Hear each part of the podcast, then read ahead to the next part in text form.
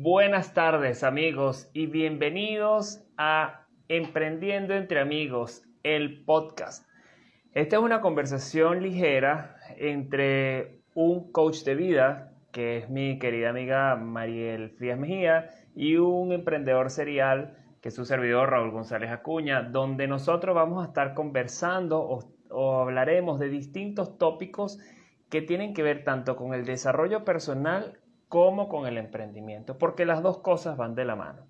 Una de las cosas que me encanta de este proyecto, que ya vamos por nuestro episodio número 6 en número 7 en realidad, porque tenemos un episodio 0, es que empezamos em, con todo el tema del apoyo al emprendimiento femenino. Y es por esa razón que ustedes seguramente ven que todas nuestras invitadas o todos nuestros invitados son mujeres. Entonces, eso lo hemos planteado de esa manera hasta una fecha, por supuesto, porque tenemos que dar equidad de género y, la invitación a todas las personas, ¿no? Entonces, nosotros eso lo vamos a cambiar hasta el mes, o para, ya para febrero, vamos ya a empezar a invitar eh, personas del género masculino que también aportarán muchísimo valor y muchas experiencias a todo lo que ustedes están eh, viviendo, pasando, entonces con, con, ese tema. El tema de hoy, antes de dar la invitación a Mariel, vamos a hablar sobre el financiamiento, fundraising, o sea, levantamiento de capital para emprendedores, uno de los temas más críticos y más complejos que tienen que ver con el tema de montar un negocio, que es que alguien te financie y te dé plata. Eso es una de las cosas mucho más complicadas que hay. O sea, es más fácil ponerte a trabajar que de verdad levantar dinero, porque tienes que inspirar confianza y un montón de cosas. Y no tendremos a una persona expertísima en la materia, aunque te voy a decir que no seguramente, pero muy, muy preparada en este tema. Mariel, ¿cómo estás, mi querida amiga? Bien, ¿y tú? Muy bien, mira, te veo muy, muy Cuéntame, ¿qué opinas tú del tema del día de hoy? Para mí es un tema súper importante porque imagínate, tienes que tener esto para poder fondear todas las actividades que piensas realizar y que vas a planificar, obviamente. Entonces, eh, es indispensable el tener money, money, money. Como dicen, como dicen, tener la pasta. Y es uno de los puntos clave, porque, ¿qué pasa? Normalmente cuando tú estás en un, en un negocio, tú arrancas con lo que llamamos un capital semilla, algo sencillo, pequeño, que puede ser con tu, de tus familiares o de tus ahorros, o tal vez, bueno, usaste la tarjeta de crédito, que fue una de las cosas que, que comentó Laura la, el episodio pasado, que los invito a que lo vean. Eh, puede tú que hiciste eso, pero llega un punto en que tal vez no generas la suficiente tracción, el suficiente, el, la suficiente dinero como para, ¿cómo te digo? Como para seguir creciendo. Entonces ahí necesitas a veces, o sea, ¿qué pasa si tú quieres expandirte, por ejemplo? Y si tú estás en República Dominicana y trabajas en Santo Domingo y atiendes Santo Domingo muy bien, pero quieres irte a otra ciudad. Tal vez tú no tienes el capital suficiente o el movimiento de dinero suficiente como para montarte en otro lado, en la otra ciudad, y el banco dice, no, yo no te puedo prestar más plata, pues porque realmente, según tú sabes, mis cosas y tal, tú no, tú no calificas. Pero entonces donde entra la inversión, la persona confía en ti. Entonces, y bueno, hay muchas cosas, muchas terminologías que todos ustedes van a, van a escuchar de seguramente Alexandra, eh, que ella nos va a echar mucho cuento de eso. Pero, Mariel, cuéntame, cuéntame por favor tú desde la perspectiva coach personal, que, o sea, ¿qué te llama la atención por menos de este, de este, de este tema? Más allá del money, money. A la larga, eh, creo que el dinero de finanzas o conseguir eh, efectivo para tus transacciones siempre es un tema muy importante a tratar. Eh, básicamente, tú puedes tener un, un fondo, dígase un fondo de ahorros o un dinero X que una herencia o cualquier otro destino.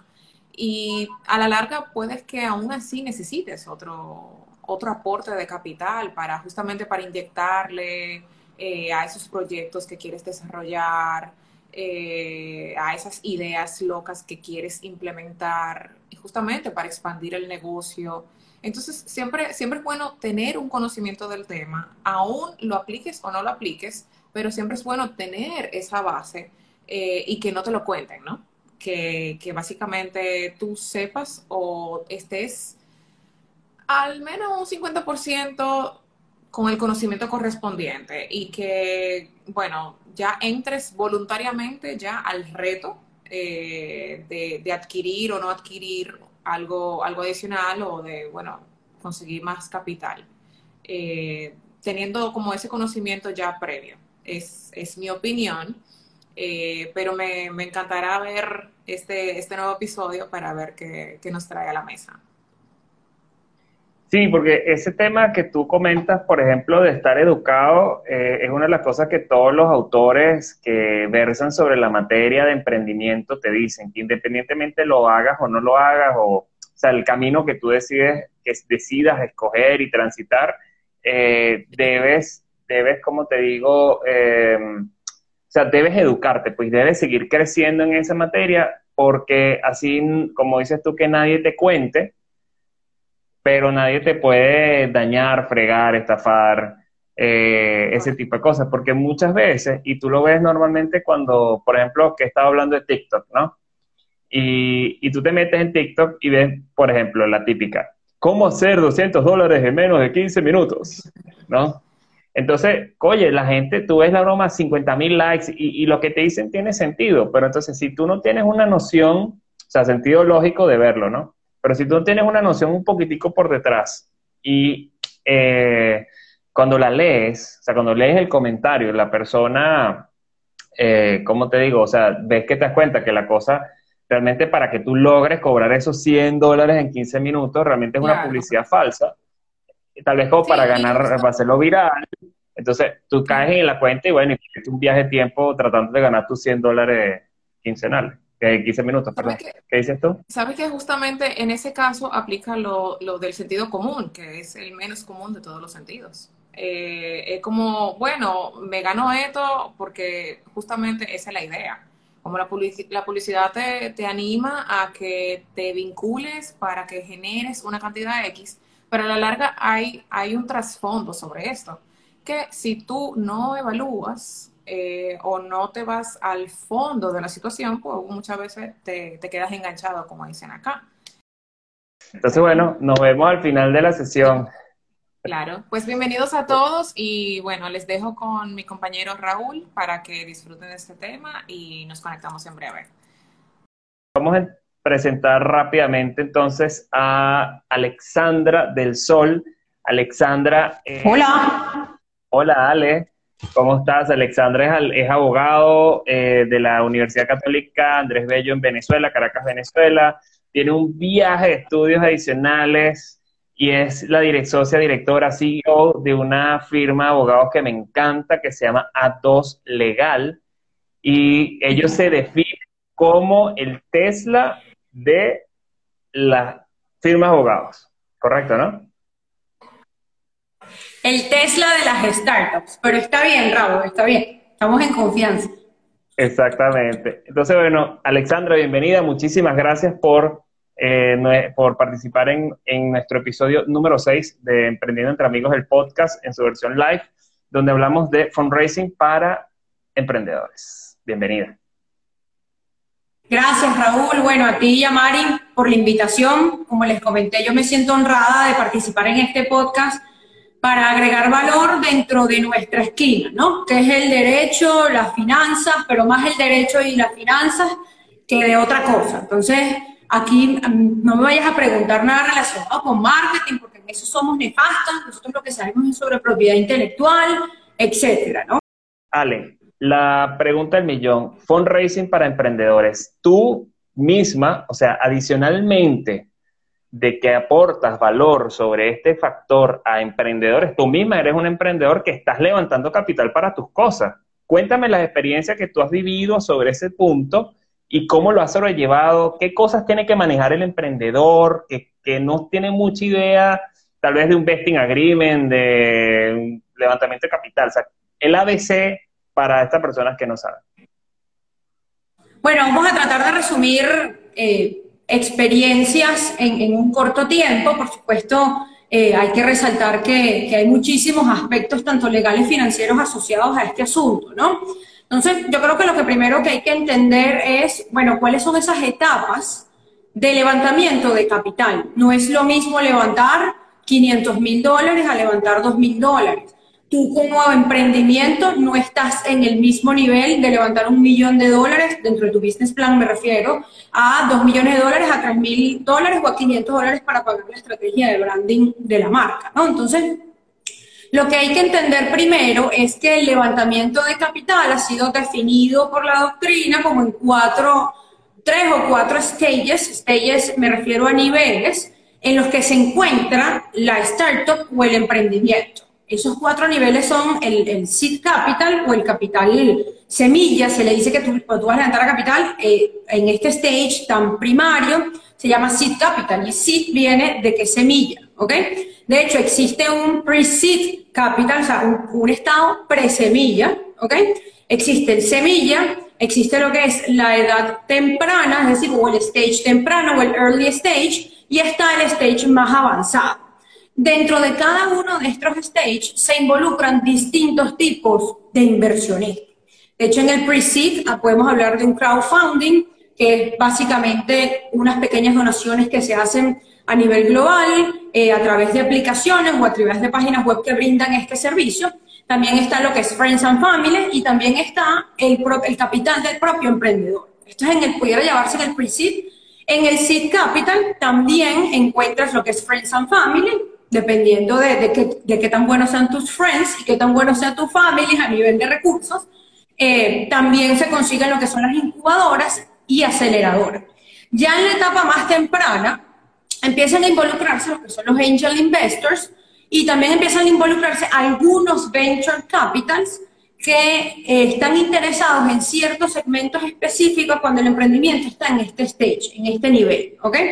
Y ya, por supuesto, vas entrando más en las grandes ligas, como se conoce, en un venture capital. De hecho, un venture capital, propiamente dicho, podría ser una etapa previa a lo que es tu primera oferta pública de acciones. Estamos hablando de entrar a la bolsa posteriormente, en el stage que se encuentra ahorita actualmente Airbnb, que acaba de lanzar su primera emisión. Entonces, claro, en la medida que se va complejizando o vamos avanzando por etapas, toda la articulación legal se va complicando, como todo. No es lo mismo que te presten 500 dólares a que te presten 5 millones de dólares, 2 millones de dólares, a que tú abras una parte de tu, de tu empresa al público. Es decir, se va complicando. Y en esta complicación hay cosas que tenemos que tomar en cuenta. Cabe resaltar, e insisto, que hay muchos temas legales que hay que tomar en cuenta. Ahorita vamos a conversar específicamente esos sobre los cuales cuando un emprendedor se sienta frente a un inversionista tiene que estar eh, aware, tiene que estar, eh, tiene que entenderlo, tiene que, tiene que por lo menos manejar la información básica. ¿Por qué? Porque muchas veces el emprendedor no tiene ese abogado ya sea amigo o no tiene la capacidad de contratar los servicios para que estén todas las reuniones eh, conjunto con el inversionista. Por supuesto, hay inversionistas que van a exigir más o menos eh, requisitos legales, cláusulas, etc. Entonces, básicamente, mm, hay que entender que hay dos formas en donde un emprendedor puede levantar capital, ya sea a través de deudas, es decir, endeudándose, o a través de lo que es eh, participar o repartir o dividir sus acciones, lo que es la, el equity. ¿Ok? Teniendo esos dos conceptos bien claros, hay distintas formas, dependiendo uno u otros, contractuales para construir ese, ese articulado legal de cara a la forma en que el emprendedor decidió levantar capital, dependiendo de la etapa en la que se encuentra. Vamos a poner un ejemplo interrumpirte aquí un segundito. Fíjate, una de las cosas que yo he visto siempre, además, cuando tú como emprendedor, tú te has puesto, que seguramente ustedes han visto Shark Tank, además, incluso en todas las versiones, mexicana, colombiana, la americana, todas, pues todas para arriba y para abajo. Y una de las cosas que normalmente la gente siempre llega es con unas valuaciones hiper gigante, como que cuánto vale la empresa. Bueno, yo estoy pidiendo 5 millones de dólares por el punto 5%. O sea, una cosa casi que Microsoft, pues, ¿no?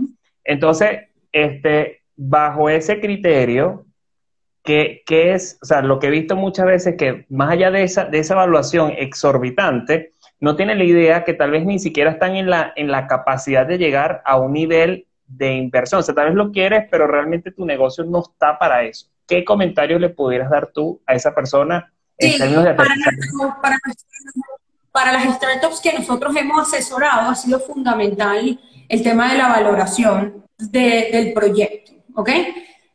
Cuando uno valora, y, uno que, yo he leído un poco sobre esto, no es mi ámbito de, de especialización, pero sí me he formado un poquito en esto, es que la valoración, tú vas a tener un número del lado del que vende, un número del lado del que compra. Además, en startups es muchísima más compleja la valoración porque la valoración, eh, dependiendo del método que se vaya a usar, una startup tiene que, se le tiene que aplicar una valoración muy especial. De hecho, eh, nuestro experto en valoración no aplica la de por tasa de descuento, no es una valoración tradicional. Entonces, ya tú ahí te encuentras con un obstáculo, ya tú tienes que conseguir un especialista y tienes que entender dos cosas, que tú vas a tener un número y que tu comprador o tu inversionista va a tener otro número. Aquí lo importante, esto por un lado financiero, la valoración, todo lo que tiene que ver con el pre-money y el post-money, ¿qué es esto?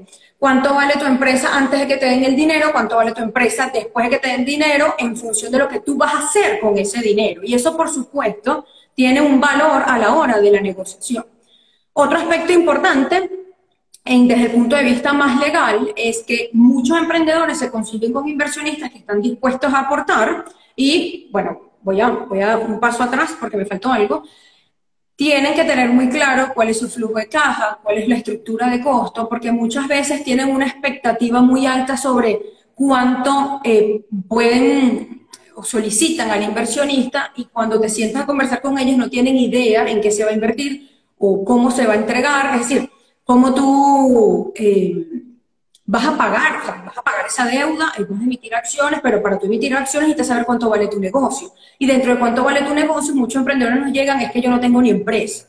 Entonces, cuando tú te sientas con inversionista, es que el aspecto legal empieza a realzarse. ¿Por qué? Bueno, en primer lugar, porque si tú no tienes una gran capacidad de endeudamiento, bueno, ya sé que por el endeudamiento no puede ser, puede ser repartiendo acciones, que esto sea, que se le pueda hacer al inversionista un poco más interesante invertir en mi negocio.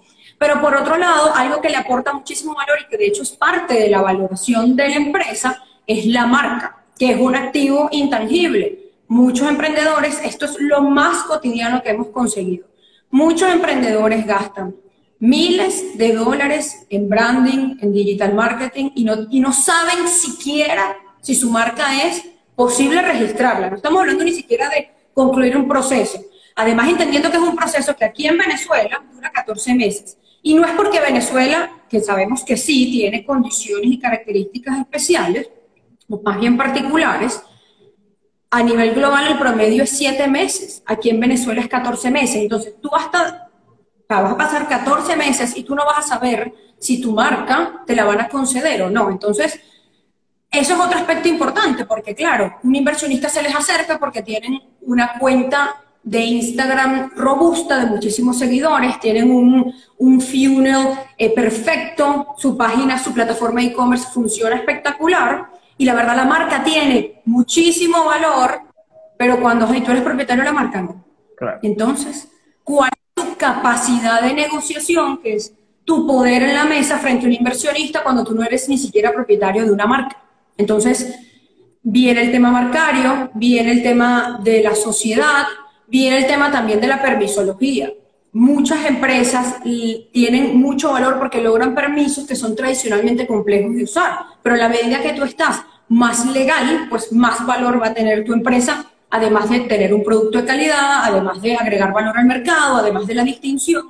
Bueno, eso a nivel legal se transforma en un documento al que se le da un valor a cada uno de esos aspectos, ¿no? Y cuando tú, por ejemplo, tienes, em, tú como, como A2 legal, que estás incluso metiéndote en este tema con tu bot, por ejemplo, que has estado incursionando en cosas que van más allá del mero servicio de, del derecho, ¿no? O sea, algo que trasciende incluso fronteras, ¿no? Que tú lo estabas comentando el otro día. Eh, ¿qué, ¿Qué experiencias le pudieras comentar tú a nuestros oyentes y a los que se van a conectar después con nuestro podcast cuando ya estén, que ya se encuentren en Spotify, en Google Podcast, Apple Podcast y todos los demás podcasts que hay? ¿Qué, o sea, ¿En qué momento tú puedes, o sea, qué, qué mensaje le puedes dar, qué comentarios le pudieras expresar en ese punto? con base en tu experiencia particular? Bueno, con base en nuestra experiencia, eh, asesórense, vamos a, déjame organizar mis ideas para hacer esto digerible, para hacer esto potable. Asesórense a nivel financiero, estudien, comprendan los términos legales básicos, entiendan cuáles son las formas asociativas en las que un inversionista puede entrar. No es solo ya acciones eh, y, deuda, sino también hay formas en que un inversionista puede entrar, incluso no solo un inversionista, sino un socio a la sociedad y es importante manejar esa, esa banda o esa, o esa cantidad de opciones porque te permite tener un juego un poco más estratégico. Por ejemplo, en el caso de los socios, esto, esto, es una herramienta que se usa muchísimo a nivel internacional, sobre todo cuando se está iniciando el emprendimiento, que es el vesting.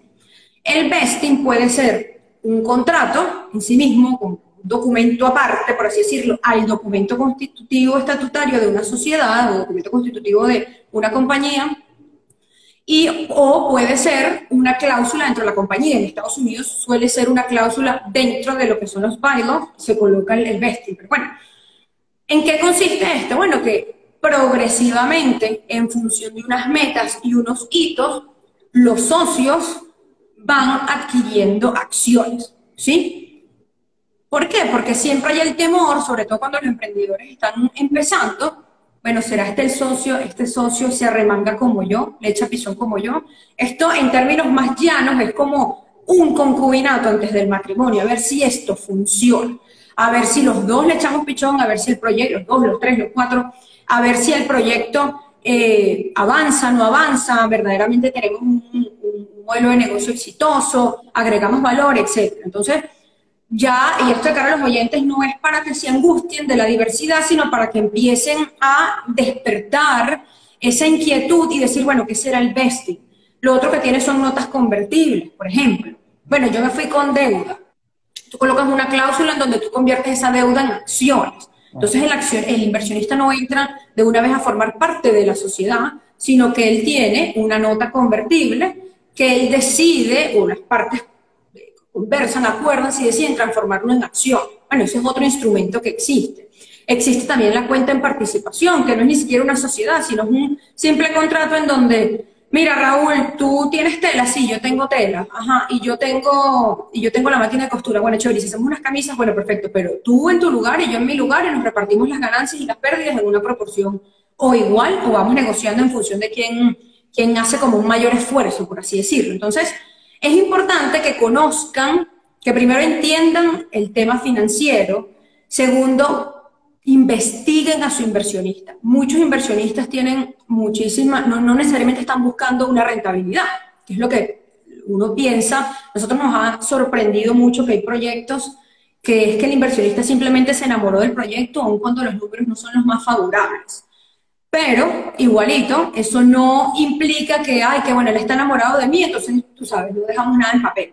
Porque ese inversionista, si es una empresa, tiene coaccionistas, si es una persona natural, probablemente tiene herederos. Entonces, es importante que todo se documente, porque en la medida, esto ha sido otra experiencia y esto sí nos ha pasado con Venture Capital en UK, exactamente documentar en los, proyectos digitales, documentar la propiedad intelectual y más bien específicamente el derecho de autor del software y de las actualizaciones es fundamental y muchas personas, ¿cuál es la realidad? Que bueno, que alguien de los accionistas seguramente es programador y que importa, es parte del equipo. No, señores. Una cosa es la compañía tiene, y grábense esto, aquí y en cualquier parte del mundo, una personalidad jurídica distinta a la de sus accionistas. Hay otras sociedades que no tienen este, esta particularidad, pero las compañías anónimas, las empresas, las Inc., no es el caso de las LLC, importante esto con relación a Estados Unidos, tienen una personalidad jurídica propia, es decir, tiene que existir el contrato, así sea casi que el mismo firmando, o con el mismo, a que se aparezca en el papel, me refiero. Eh, tiene que estar eso documentado, todo lo que es el tema de los intangibles, derecho de autor, marcas, patentes, todo tiene que estar muy bien documentado, cuál es la relación entre los socios, si uno sale, qué pasa con las acciones de ese que sale, cuál es el derecho de preferencia. Aquí para resumirte, que me extendí un poco con la pregunta, hay cuatro cláusulas, eh, no son cláusulas, son como, imagínense, temas que se desarrollan en cláusulas. Todo lo que es primero el tipo de inversión, todo lo relacionado con la inversión, bueno, deuda, es acciones, eh, plazo, cuál es el plazo, cuál es el tipo de interés, etcétera. Cláusula o tema de inversión, vamos a ponerle tema, que eso tiene distintos clausulados. El segundo es de control. Bueno, perfecto. ¿Quiénes van a ser miembros de la junta directiva? Eh, ¿Quién decide en caso de que la junta directiva esté en empate? ¿Cuáles son las facultades? Eso es otro tema, control. Después está el tema de la salida. ¿Qué pasa si los accionistas mayoritarios quieren vender las acciones o quieren tomar cierta decisión y los minoritarios no lo quieren? Eso afuera se conoce como las, cláusulas de drag along, en donde obligan con esa cláusula que los minoritarios, que los minoritarios vendan también las acciones en caso de que se quiera vender toda la, toda la compañía. Sí, igual hay una tag along, que es al revés, que los minoritarios dicen, bueno, si esta gente va a vender una gran parte, en el 100%, por favor déjame participar, ¿sabes? Puedo participar en, en o sea, dame la opción de comprar acciones en esa nueva empresa, en ese nuevo proyecto. Entonces, tenemos, retomando, lo que es el tema de control, tema de salida, tema de acciones y el tema de participación. ¿Ok? Eh, aquí en el tema de participación, eh, que es el porcentaje de participación, hay una cláusula muy importante que es la cláusula antidilución. Bueno, ¿qué pasa?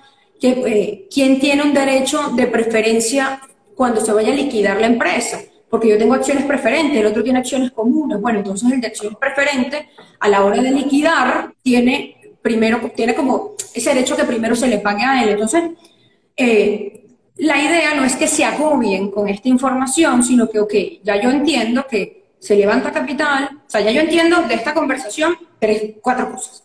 Primero, eh, en el proceso de levantamiento de capital yo tengo que primero evaluar cuál es mi stage o en qué grado está mi emprendimiento. Segundo, yo tengo que entender, tengo que tener mi empresa constituida, mi sociedad, porque si yo no tengo mucha capacidad de endeudamiento, probablemente las acciones tengan otro valor. Ok, perfecto. Nada más puedo endeudarme o levantar capital a través de, mira, reparto acciones, reparto propiedad de mi empresa o me endeudo. Bueno, perfecto. Dentro del endeudamiento yo tengo notas convertibles, tengo préstamos bancarios, tengo préstamos privados, y, bueno, aquellos préstamos que en algunos gobiernos, algunos estados a nivel global se dan, como una forma de incentivar a las startups y a las pymes, Colombia es un ejemplo de eso. Y por el otro lado tengo las acciones, bueno, chévere, quiero repartir acciones. Bueno, perfecto, puedo repartir acciones, eh, vamos a fijar un vesting mejor porque estamos arrancando, no entiendo muy bien cómo es esto. Entonces, todo el contrato de vesting. Tengo también el contrato, tengo las notas convertibles, que en verdad es un instrumento eh, de deuda o es un contrato típicamente para deuda, pero sé que se puede convertir. Tengo también la cuenta en participación que no tiene nada que ver con estos dos, sino nos unimos a un proyecto. Aquí no hay sociedad, aquí no hay nada, sino un contrato en donde nos unimos a un proyecto. Entonces, es importante que todos los clausulados, ese es el cuarto tema. Bueno, ¿cuáles son esos grandes temas? Bueno, tengo grande, gran tema de lo que es el control, gran tema de porcentaje de participación, gran tema eh, la salida, gran tema el tipo de inversión.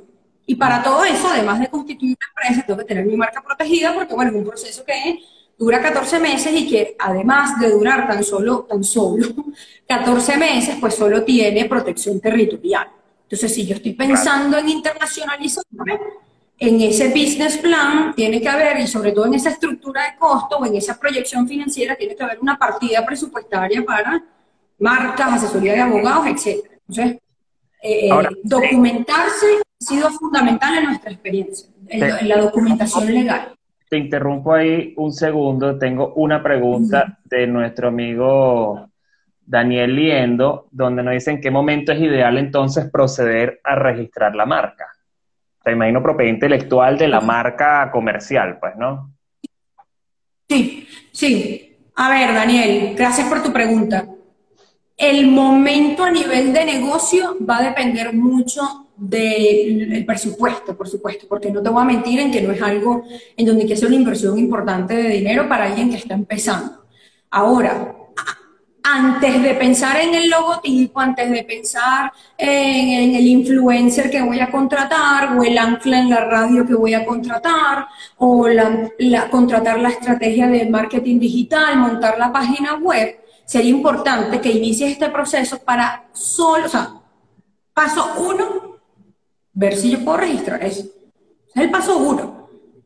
Dos, bueno, en este proceso, en esa fase inicial, en la búsqueda de antecedentes, tú conoces si ya hay marcas que han sido concedidas que tienen mi mismo nombre y eh, nosotros hacemos una asesoría especializada en probabilidades o asignar probabilidades al registro de esa marca de acuerdo al resultado de la búsqueda de antecedentes, porque puede ser que no sea exacto, pero si tiene ciertas similitudes y la clase es similar a la que ya concedieron, bueno, probablemente tú vas a tener, eh, es probable que te la nieguen.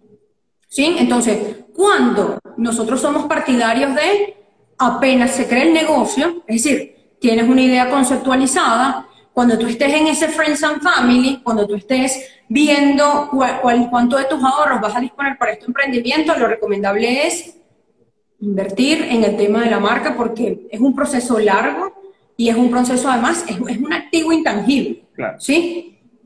Claro, porque también hay que hacer una acotación muy importante, que este o sea, que esta protección de marca es a nivel de propiedad intelectual, que es distinto, por lo menos en el caso de Venezuela, que aquí tú registras el nombre de la empresa, ¿verdad? Como nombre, o sea, como persona jurídica, o como diría en, en Dominicana, creo que se le dice, eh, bueno, creo que te dice persona jurídica, pero aquí en, Venezuela la, eso no te da propiedad intelectual sobre el nombre de la marca, pues, como tal. O sea, pues tú puedes tener otro nombre distinto, ¿ves?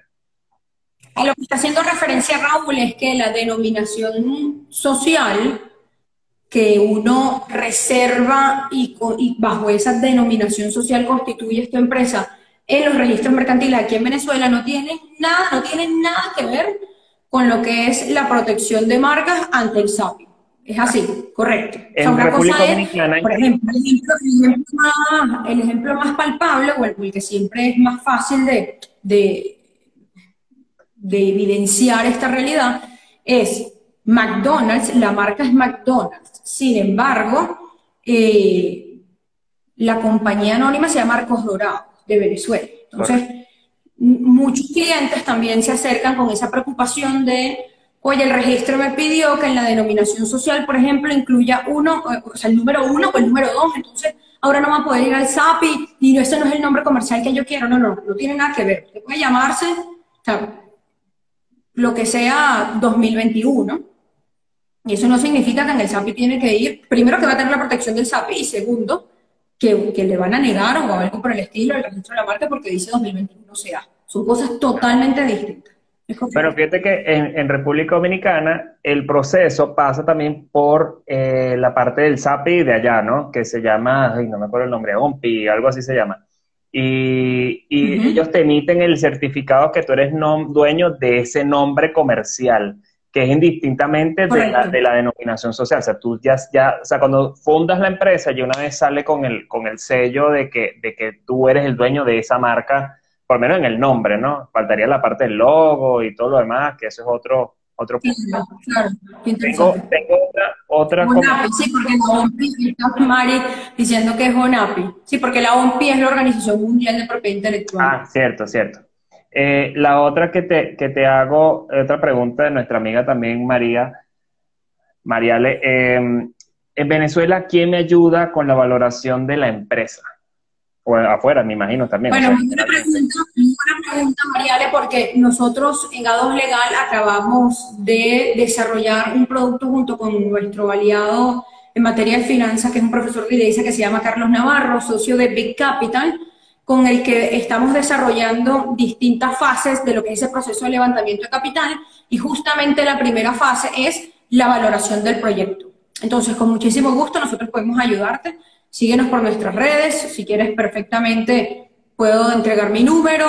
Eh, con muchísimo gusto podemos agendar una reunión para entender de qué va tu proyecto y cómo es el proceso de valoración, honorarios asociados, etc. De hecho, este producto va a valoración de empresa, todo lo que es la fase desde valoración hasta conseguir potenciales inversionistas dependiendo del, rubro que se trate. Porque precisamente con este aliado financiero hemos generado un networking interesantísimo, hemos descubierto muchísimos inversionistas extranjeros interesados en invertir en startups aquí en Venezuela, muy en el área de tecnología además, que se está desarrollando aquí en Venezuela. Y bueno, la verdad es que vimos que hay oportunidades disponibles. Qué bueno, ese, ese es un muy buen dato, incluso para todas las personas que tienen amigos, conocidos, familiares que todavía están en Venezuela y pueden trabajar en tecnología, porque una de las cosas es que realmente la tecnología es, no tiene fronteras, o sea, tú puedes desarrollar cualquier aplicación que puedes utilizar en la India siempre y cuando la hagas en inglés o en hindi, la puedes utilizar, ¿no? O sea, ese es un, punto interesante. Alex, una, una pregunta que te hago, por ejemplo, en, el tema de tu bot. Cuéntame que, o si quieres compartir con la audiencia, de qué trata. A mí cuando yo lo escuché me pareció una, o sea, una idea brutalmente buena, de manera de que, de que, o sea, de conectar con tantas personas en un tema que normalmente, o sea, tú estás revolucionando en pocas palabras el, mundo del derecho para la gente que quiere emprender, porque siempre el problema que uno viene, y te lo digo por mi experiencia particular, es quién es el abogado que me hace el documento. Entonces empieza a pasar, no, pero que este civil, no, pero que este no sé qué cosa, no, pero entonces este un rollo y siempre el gestor, que no sé qué cosa. Cuéntanos más de tu bot, cómo lo estás, cómo lo estás atacando desde el punto de vista emprendedor y, la parte que ofrece. Sí, eh, este chatbot con el que nosotros participamos en la, en la eh, Copa de Emprendimientos en Venezuela y llegamos a la final junto con Raúl, eh, consiste básicamente en, a través de nuestra página web, vamos a insertar o vamos a implementar un chatbot en donde, en primer lugar, va a contestar preguntas relacionadas con todo lo que tiene que ver materia mercantil, materia propiedad intelectual y eh, tributario. ¿Ok? Entonces usted puede entrar a este chatbot y en menos, en 0.4 segundos, que es la respuesta, va a ir eh, como emitiendo esa consulta. Básicamente vas a tener una herramienta de consulta jurídica, por supuesto, muy básico a nivel de emprendimiento. Sí, es como, como, para las etapas SIT o pre-SIT, de hecho, en esa planificación, en esa invitación que yo he hecho acá de averigüen, investiguen el tema legal, involúcrense para que, para que puedan entender y, que se estructuren el negocio de una buena forma a nivel legal. Bueno, este chatbot, la idea es que conteste esas preguntas básicas, pero que son muy recurrentes y que además son muy válidas, porque además aquí en Venezuela el tema legal es complejo. Esa es la primera etapa. Si las preguntas se va complejizando y la asesoría requiere ya la intervención de un abogado un poco más especializado, va a tener la opción de una vez agendar una cita con nosotros. ¿Sí? Esta es la primera etapa. Esta es la etapa en la que nosotros, es como MVP número uno, esta parte. Se asesoría a, estos tres materias nada más en materia legal, además un punto muy básico, agendar cita. Es muy básico. La segunda etapa, eh, que creo que va a generar el mayor impacto al ecosistema de emprendimiento aquí en Venezuela, que requiere de mucho apoyo para formalizarse, porque todo esto surge de un arduo trabajo que nosotros hemos hecho durante los últimos dos años en foros de emprendimiento, en incubadores y aceleradoras, y nos hemos dado cuenta que formalizarse en Venezuela legalmente es muy costoso y muy engorroso. Y la verdad es que si queremos aspirar a un crecimiento económico sostenido en el país, pues debemos tener empresas formalizadas, personas pagando impuestos, empresas pagando impuestos eh, y generando negocios legales. ¿Ok? Entonces, bueno, esta es la primera etapa, insisto, vuelvo para atrás que me desvíe nuevamente esta segunda etapa sí consiste en emitir el documento. Nosotros nos estamos debatiendo, sobre todo por la complejidad de lo que es inscribir un documento constitutivo en un registro mercantil solo aquí en Caracas, pasa aproximadamente por cuatro o cinco abogados con cuatro o cinco criterios distintos.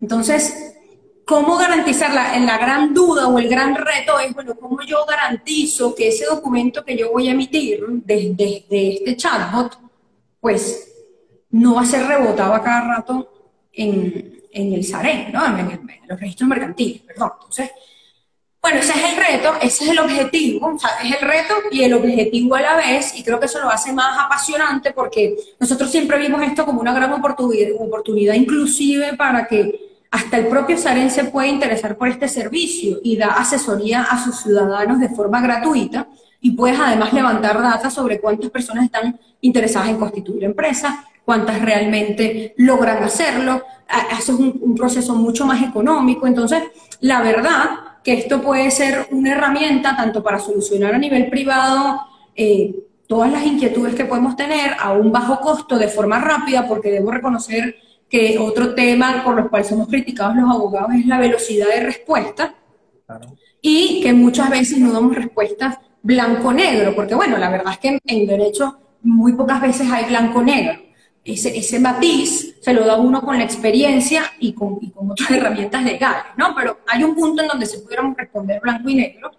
Pero bueno, lo cierto es que este proyecto, la idea es que esperemos que este año salga el MVP número uno, es decir, que es consultoría y mentoría como siguiente step y ver si nos va muy bien, por supuesto, eh, implementar ya lo que es la segunda fase, que es verdaderamente que se emita el documento y ver cómo podemos complementarlo, porque eh, en el registro, pues lamentablemente, la idea es como que todo el proceso, ¿no? El registro lamentablemente pudiera ser un ambiente que, oye, hay que ir a las 5 de la mañana, hacer la reserva del nombre, luego de la reserva, primero la búsqueda, luego la reserva. Entonces, claro, es un proceso muy largo y la idea es apoyarnos en todo el camino, pero si por lo menos podemos ahorrarle en tiempo y dinero un 50 o 30% del camino, pues creo que, creo que es valioso. Creo que, creo que igualito agrega valor. Alex, eh, ya estamos cerrando. Me gustaría que respondas una pregunta a María Victoria, quien fue nuestra invitada en, el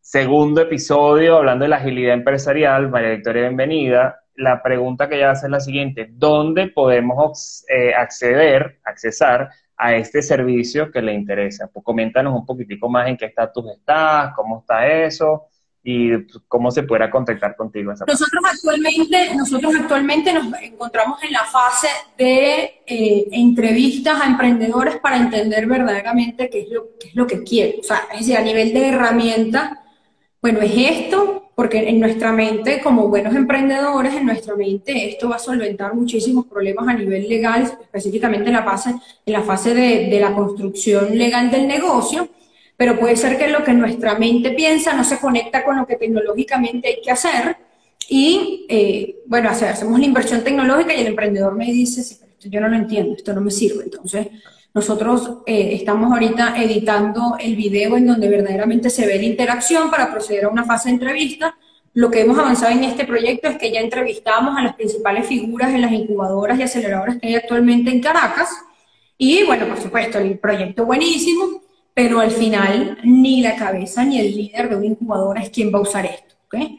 Al final es el propio emprendedor que además de servir el café, tiene que hacer alianzas, tiene que hacer networking, tiene que, pendiente de que abogado contrato, pendiente del branding, pendiente del logo, es quien verdaderamente lo va a usar. Entonces, la idea es que es previo a la inversión tecnológica, pues eh, se, haga, se haga este proceso de entrevista. Y bueno, aprovecho y valga la cuña, nosotros estamos trabajando este proyecto con nuestros grandes aliados de SmartBase, quienes de verdad han sido un apoyo fundamental para la creación eh, de este proceso de innovación en el ámbito legal y quienes de verdad asumieron este reto de llevar a los abogados en materia de innovación, que la verdad eh, ha sido arduo, pero ha sido espectacular.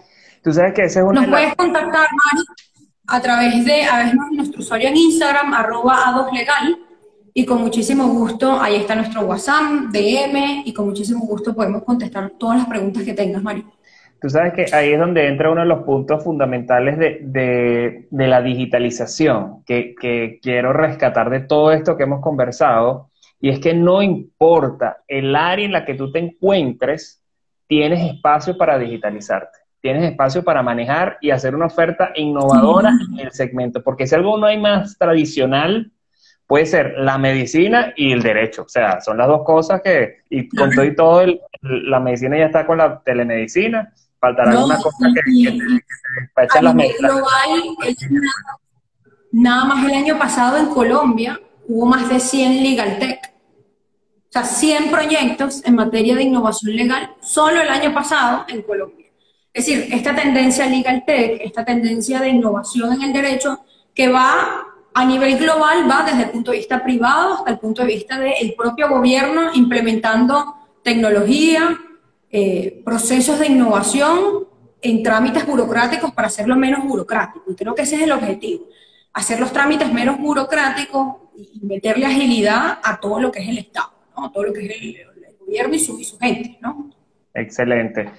Bueno, para ir cerrando, Alex, por favor, vuelve a repetir tus datos de contacto, cómo te pueden contactar y todas las cosas y un mensaje final para nuestra audiencia. Seguro, seguro. Bueno, nos pueden contactar a través de Instagram, arroba 2legal, en Twitter también estamos como arroba a2legal, ahí nos pueden enviar un DM y con muchísimo gusto les, haremos, les responderemos lo más pronto posible, también está el link de WhatsApp. Eh, si quieren contactarme a mí, también igualito por Instagram, arroba Ale del Sol, eh, en LinkedIn también nos pueden conseguir como A2 Legal y como Alexandra del Sol también. Estamos en todas las redes sociales posibles como parte de este proceso de, abrirnos a las redes los abogados. Claro, es que no, no puede, o sea, no puedo ofrecer una tecnología innovadora de que va a ser disruptiva a nivel y no, tengo Instagram. poco, poco coherente. Exactamente. Entonces, Alex, Alexandra del Sol, muchísimas gracias por participar con nosotros en nuestro sexto episodio hablando de fundraising para emprendedores, creo que cubriste una cantidad abismal de información, les diste tarea para que se conecten siete veces a escuchar lo que dijiste, porque de verdad cubriste desde el vesting agreement, las etapas eh, que tiene, cómo son las formas de endeudamiento, qué puedes hacer, incluso los, los contratos de participación, o sea, todas las cosas, hasta terminando con tu proyecto genial del, del chatbot de derechos. O sea, mira, yo creo que de verdad, muchachos, tienen que escucharlo varias veces, echar para atrás o echar para adelante, no hay problema, nos ha pasado a todos que están por aquí. Muchísimas gracias, Alex. Este, le voy a dar el pase ahora. Gracias a ti, Raúl. Gracias a Mari también por invitarme a este espacio. Eh, perdona cuando me perdía, pero es, la pasión, además de participar en, pues, en grandes iniciativas como, como esta tuya, que además está agregando muchísimo valor a la comunidad. Entonces, bueno, uno se emociona y se apasiona y no quiere que sea un IGTV o un live, sino que sea un webinar de dos horas para hablar de este tema, porque creo que, creo que eh, yo creo muchísimo en la difusión de la información. Correcto. Creo que en la medida que tenemos más información filtrada, porque hay muchísima información en la red, filtrada, pues creo que, y a través de alianzas se pueden de verdad generar grandes cosas. Muchísimas gracias a ti, Yamari, por la invitación, más bien, todo lo contrario. Y siempre a la orden. Síganos en A2 Legal por Instagram. Nos vemos. Chao, chao. Bye, bye. Entonces, ya por acá tenemos, vamos a estar entrando a Mariel, que nos va a comentar sus apreciaciones sobre, la, sobre, el, sobre lo que habló Alexandra. My friend, cuéntamelo todo. ¿Qué te pareció esta ponencia en backstage, súper, súper anotando acá todo lo que hablaba Alexandra. Súper interesante todo. ¿Qué opinión te merece todo esto que ella comentó? O sea, ¿tienes alguna apreciación desde el punto de vista personal? Eh, tú como posible emprendedora, ¿qué viste? Mira, eh, estoy muy de acuerdo con todo lo que ella dice, de informarse, informarse, informarse. Fíjate que como yo lo, mencioné desde un principio, y básicamente eh, antes de emprender con algo es como, bueno, busca la información, documentate y, no te tires así como al vacío sin, sin antes buscar información. Eh, sobre todo también la parte de legal es muy importante porque muchas personas eh, se enfocan en que quieren ese nombre específico y quizás ese nombre específico no está. Entonces, eh, ya por el hecho de que tú dices que es ese, ese nombre, eh, ya te bloqueas y bueno, se te pierdes la motivación. Ahí entra la parte del coaching, porque pierdes la motivación, se te van todas las ideas, se te va todo al piso y entonces ya como que te sientes defraudado por el hecho de no poder registrar algo a nombre que querías.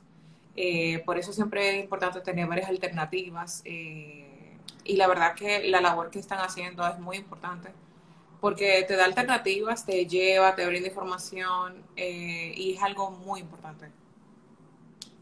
Sí, fíjate, fíjate una cosa también, también que ella, que ella comenta o que quisiera rescatar de toda esta maravillosa eh, entrevista que ella nos da, es que tienes que apoyarte con alguien que te genere valor. Y ese es un punto que tal vez es difícil, porque si tú no sabes qué es generarte valor, o sea, cómo te puedo generar valor, o sea, cómo alguien te puede generar valor a ti, tal vez ese punto eh, no lo aprecies y terminas contratando a cualquiera, pero fíjate que una firma como la de ella está enfocada en aplicar valor a las personas y te asesoren y te lleven de la mano, no solamente para hacerte el documento de, de crear la empresa, sino mira, tienes que hacerlo así, así, asado, ¿no? Claro, pero tú sabes que es lo mismo cuando tú vas a comprar, qué sé yo, una, una nevera, una televisión, o no lo que sea tú tienes que documentarte, tú tienes que verificar cuáles son las marcas, cuáles son las ofertas de cada marca. Y, y, o sea, no llévate porque esta tiene tal cosa y no enfócate solamente en un, en un plus, ¿sabes? Es como enfócate, eh, ve el, el paisaje completo. Eh, pasa en la vida, pasa en la película. entonces, tú sabes, es algo que es muy importante evaluar las opciones y, documentarte, porque eso nunca te va, nunca va a estar de más, nunca te va a pesar esa información y, pues bueno, a la larga siempre te ayuda. Así que enhorabuena. Excelente. Mi querida amiga, entonces bueno, como siempre, otra, otra, otro episodio genial de Emprendiendo con Amigos, entre amigos, el podcast. Ya nuestro capítulo número, episodio número 6, yo tengo pegado decir capítulo. Eh, una palabra de despedida para todos nuestros amigos. Gracias por su apoyo siempre. Y nada, gracias a ti, Raúl, por, por traer la invitada en el día de hoy y por, bueno, pues por ser tan ameno. Bueno, entonces, muchísimas gracias a todos ustedes por haber asistido a Emprendiendo entre Amigos, el podcast. Ya en este cierre queremos nuevamente pedir, solicitarles que nos sigan por las redes sociales, arroba González Acuna, mi persona, y arroba Mariel Frías Mejía, a mi querida amiga Mariel. Y muchísimas gracias también a, también a Andrea Núñez, quien es nuestra productora general. Y nos seguimos viendo la próxima cita. Es la semana que viene, el martes, a las cinco y media de la tarde, hora República Dominicana, Venezuela y nos seguimos viendo un tema muy interesante que se los haremos llegar prontamente. Entonces espero que estén todos muy bien y chao, chao.